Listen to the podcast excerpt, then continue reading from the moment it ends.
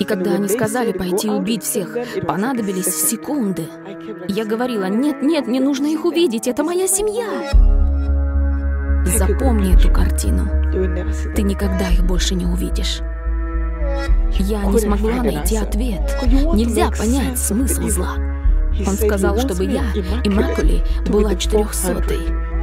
Даже если я умру завтра, я буду знать, кто это сделал. Как вели себя пасторы или священники? К чему они призывали? Я знала, если я выйду, то стану солдатом, буду бомбить страну. Я ненавидела не только убийц, я ненавидела детей. Честно, в моей ситуации Бог меня поймет. Первое, что бросилось в глаза, это трупы на улицах. Но деревья все так же стояли. Горы все так же стояли. Иммакуле, расскажите немножко о происхождении этих двух народов. Чем отличались эти люди друг от друга? У нас в Руанде существует два племени — Хуту и Тутси. Как сложилось исторически и как рассказывали раньше наши родители, эти племена были образованы во время бельгийской колонизации в XIX веке.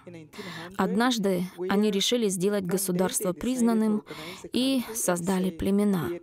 Так были отобраны люди определенного роста. Высоких называли племенем Тутси, а тех, кто пониже, называли Хуту. Затем каждому выдали удостоверение личности, на котором была указана принадлежность к племени. С того времени ты не мог уже стать никем другим. Тебя просто называли Хуту или Тутси. То есть практически разница была только в, в росте человека. Одни были высокими, другие низкими.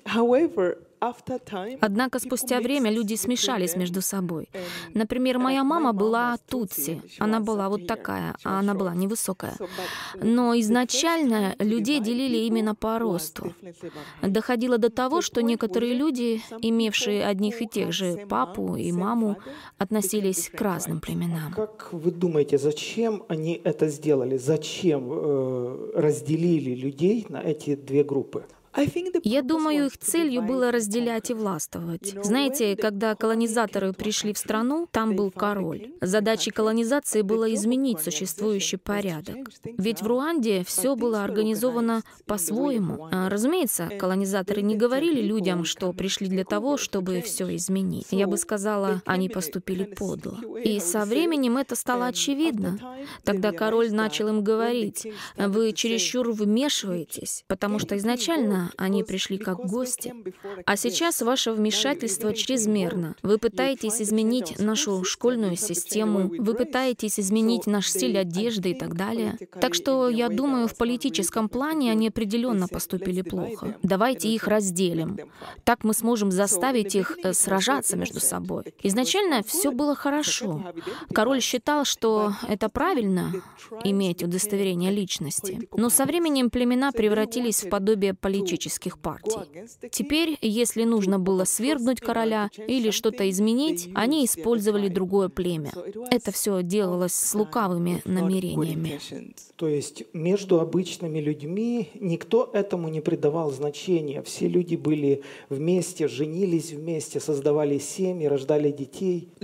Обычные люди не придавали этому особого значения. Нас учили жить как в Бельгии и Европе. Это было неприемлемо. Однако постепенно они стали проводить такую политику, говоря хуту, вы только посмотрите, эти тутси делают то, тутси делают это. На создание геноцида ушло 30 лет. Они использовали это и в системе образования. Помню, когда мне было 12 лет, мой учитель, э, я даже не знала, из какого я племени, мои родители никогда не хотели говорить об этом. Они просто говорили нам, будьте дружелюбными со всеми. Если кто-то к вам хорошо относится, отвечайте добром. В школе мне приходилось вставать. Сначала уточню. Правительство ввело систему. Каждую неделю в начальной школе мы должны были вставать.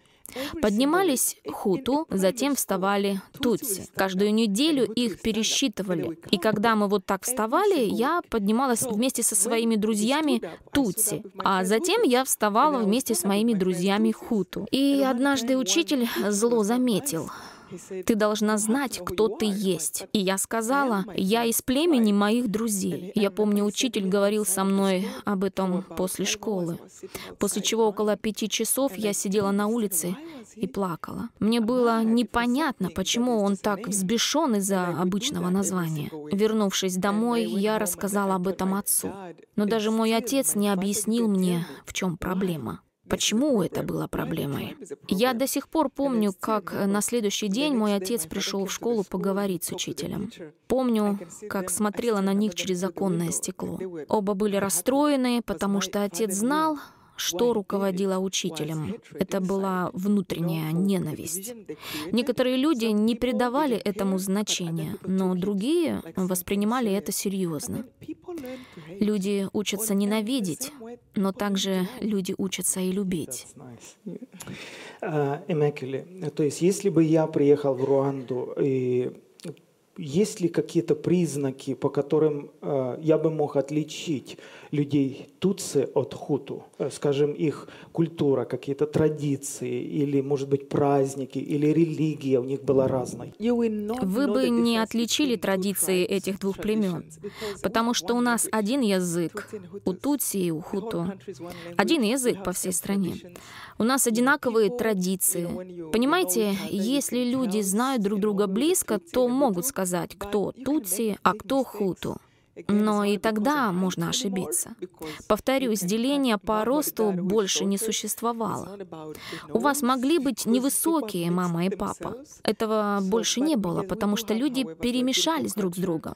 У нас общая красивая культура и крепкие традиции, объединяющие страну. Сегодня э, одно из оружий, которым владеют люди, это средства массовой информации. Кто владел станциями, радиостанциями, телестанциями, в чьих они были руках, кто подавал информацию населению. В Руанде была одна политическая партия.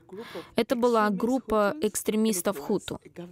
Правительство контролировало все средства массовой информации в Руанде. Это был один голос одного правительства. Они говорили об одном и том же. И люди все воспринимали как должное. Средства массовой информации сыграли огромную роль в разжигании геноцида.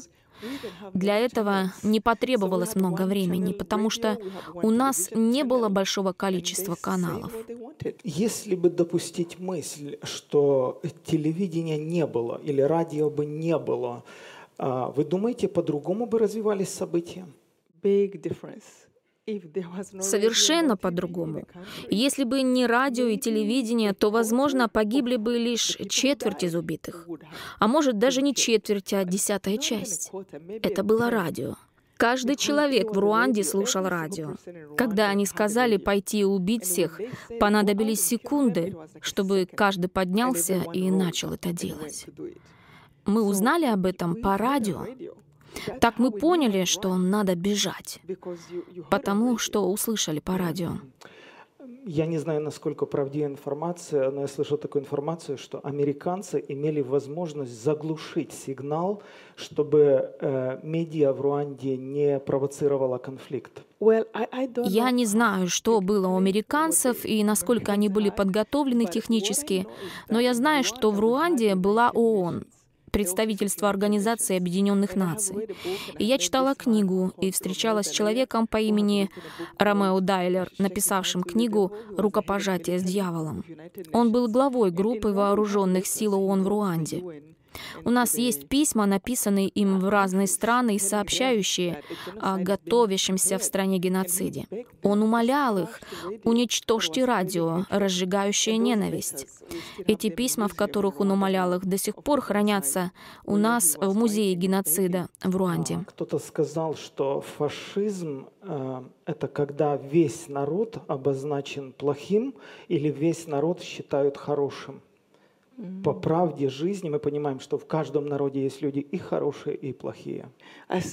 Я до сих пор помню одного министра из правительства. Он выступал на радио и сказал, «Не забудьте детей. Не забудьте стариков. То есть это была чистка.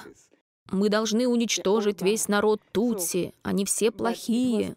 Это было ужасно. Но в то же время это заставило меня задуматься. Взрослые люди могут совершать ошибки. Возможно, они плохие, но как ребенок может быть врагом? Или старик? Это была чистка. Они говорили, мы будем жить в раю после того, как очистим землю от них. Однако они должны были знать, что это не закончится хорошо, если вы творите несправедливость и причиняете людям боль. Майкл, как вы считаете, если бы большие страны, Америка, а, ООН не вмешивались в жизнь этих маленьких государств, было бы лучше или хуже? Очень хороший вопрос. Все зависит от рода вмешательства. Если бы они вмешивались, чтобы решать проблемы, это, безусловно, было бы хорошо. В случае с Руандой, если бы страны, имевшие посольство в Руанде, это меня очень разочаровало, если бы только государства, имевшие посольство в Руанде, выступили с заявлениями на радио или в газете, если бы они позвонили своим правительствам, даже не вовлекая войска, а просто сказали, это неправильно. Поэтому я была сильно разочарована тем, что страны, имевшие взаимоотношения с Руандой, просто отозвали своих людей, когда начался геноцид. Почему весь цивилизованный мир молчал, когда почти миллион человек убивали, и это было 23 года назад?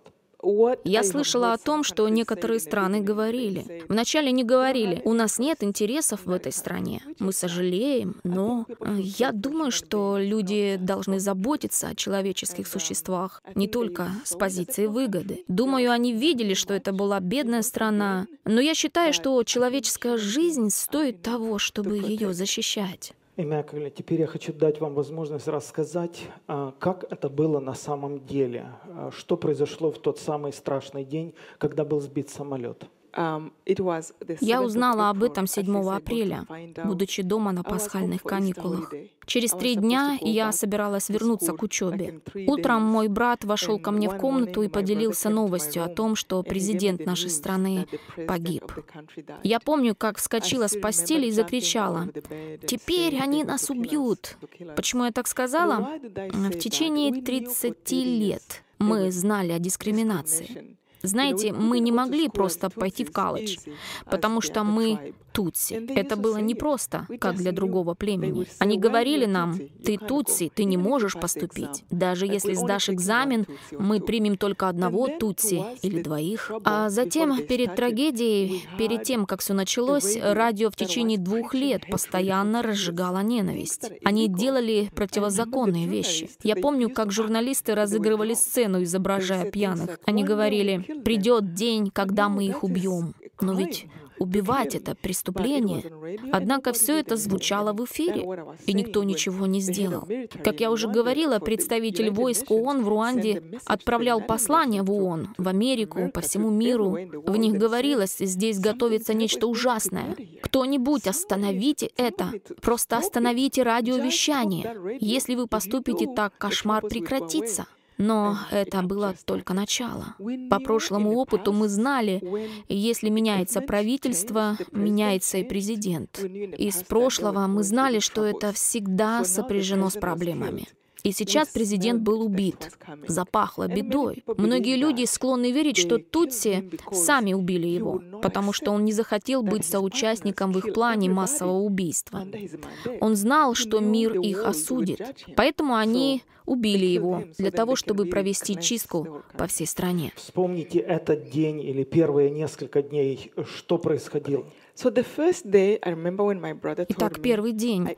Я помню разговор с братом, после которого я покинула свою комнату и вышла на улицу к родителям. Помню моего отца с полотенцем.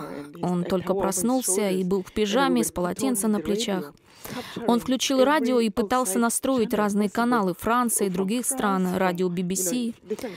Мы стали слушать сообщения по радио об убитых Тутси.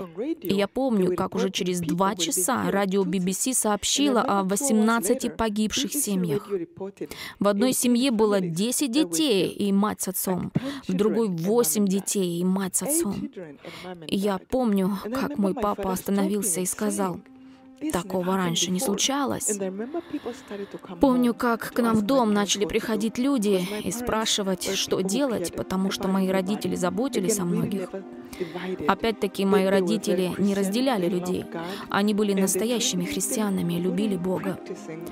Они искренне верили и практиковали христианские ценности, любовь к ближнему, ко всем. В тот день люди из округи приходили к моим родителям и спрашивали, что им делать. На другой день около 10 тысяч собрались возле футбольного поля, где моя мама работала учителем. Это в двух минутах ходьбы от нашего дома. Люди все шли к нашим дверям, стучали и спрашивали отца, что же нам делать. Мой отец обратился ко всем, стараясь говорить как можно громче. Если это правительство планирует нас убить, то я не могу вам лгать. Они нас убьют. Они перекроют границы, остановят всякую деятельность в стране. Они будут убивать семью за семьей. Они это могут. Затем он продолжил. Если же это не правительство, не бойтесь, потому что мы сильные. Если это небольшая группа, мы с ними справимся. Но даже если это правительство, все равно не бойтесь. Воспользуемся этим как возможностью попросить у Бога прощения за наши грехи и отправиться на небеса. Помню, я тогда подумала, папа, нельзя говорить людям, что им придется умереть, ты их пугаешь. Я помню, как все стихли. И это было впервые в моей жизни, в моем опыте вере. Я искренне поверила. У него по-настоящему была вера. Значит, есть реальный Бог. Смотри, он обращается к людям и считает себя одним из тех, кто идет навстречу смерти. Он не говорит им «вы». Он говорит, давайте приготовимся к встрече с Господом и попросим прощения. Это был очень сильный момент. Сколько дней прошло с тех пор, как вы убежали из дома и спрятались? Я ушла на второй день. Отец поговорил с людьми, они подошли ко мне и попросили спрятаться у соседа, протестантского пастора. Я была единственная в семье девочка среди трех мальчиков. Они хотели обезопасить меня. Помню, когда он сказал мне об этом, я возразила, «Нет, а как же семья?» И потом мой отец, там, откуда я родом, очень уважают родителей. Знаете, даже мысли не допускаешь, что ты можешь быть не согласен. Последнее слово было за моим отцом. Он посмотрел на меня и сказал, «Я не могу волноваться обо всех и о тебе одновременно. Мне нужно, чтобы ты ушла». И я помню, как отец подал мне молитвенные четки. Мы были католической семьей. Они дали мне четки и попросили, чтобы я ушла. Когда я уходила, внутренний голос сказал мне, «Ты их больше никогда не увидишь». И я стала спорить, «Нет, нет, нет, я их еще увижу. Это моя семья, это моя деревня. Я отсюда родом, это мой народ». Затем я сделала шаг и услышала голос в своем сердце. Запомни эту картину. Больше ты их никогда не увидишь. По сей день я помню, где все стояли. Мой отец, мама, соседи. Они смотрели и пытались понять, как это могло произойти. Как может другой человек? И ради чего? Это было тяжело. Шел второй день, я пошла к соседям. А этот протестантский пастор, к которому вы убежали, он был из племени Хуту или Тутси? Он был Хуту и хорошим человеком. Это то, о чем я на самом деле постоянно говорю. Мой отец часто говорил нам, не судите людей и не вешайте ярлыки. Один из ярлыков, откуда они родом, из какого племени, расы, религии. Он всегда говорил, откройте свое сердце. Тогда считалось, если кто-то был из другого племени, он был врагом.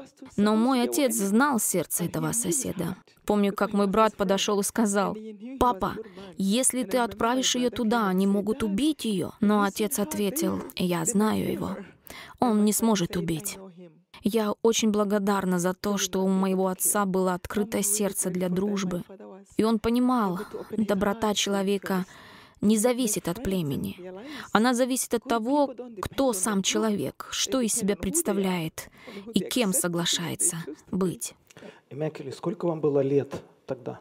Мне было 23 года. Как этот пастор ваш, вас принял и вообще угрожало ли ему э, что-то за то, что он прячет людей из племени Туци? Да, он определенно был в опасности. Если бы они нашли нас, даже не знаю, что бы они с нами сделали. Но я пришла к нему. До сих пор помню выражение его лица. Он был опечален. Он помог мне осознать, в какую беду мы на самом деле попали. Мои родители пытались скрыть от меня масштабы опасности. Помню, когда я увидела его и рассказала, что меня попросили прийти к нему, он сказал, «Я боюсь за тебя. Знаешь, могут произойти очень плохие вещи в этой войне». Он посадил меня в крошечный туалет, 3 на 4 фута. Крошечный. Помню, как вначале подумала, здесь так мало места. Я сюда не помещусь. Когда я об этом думаю, весь геноцид оставил для меня так много уроков. Когда я думаю о том дне, всего три дня назад у меня была стипендия в колледже. Три дня назад у меня была своя комната, моя семья, все были вместе. И вдруг, спустя три дня, я прячусь в крошечном туалете. Это научило меня ценить каждый день.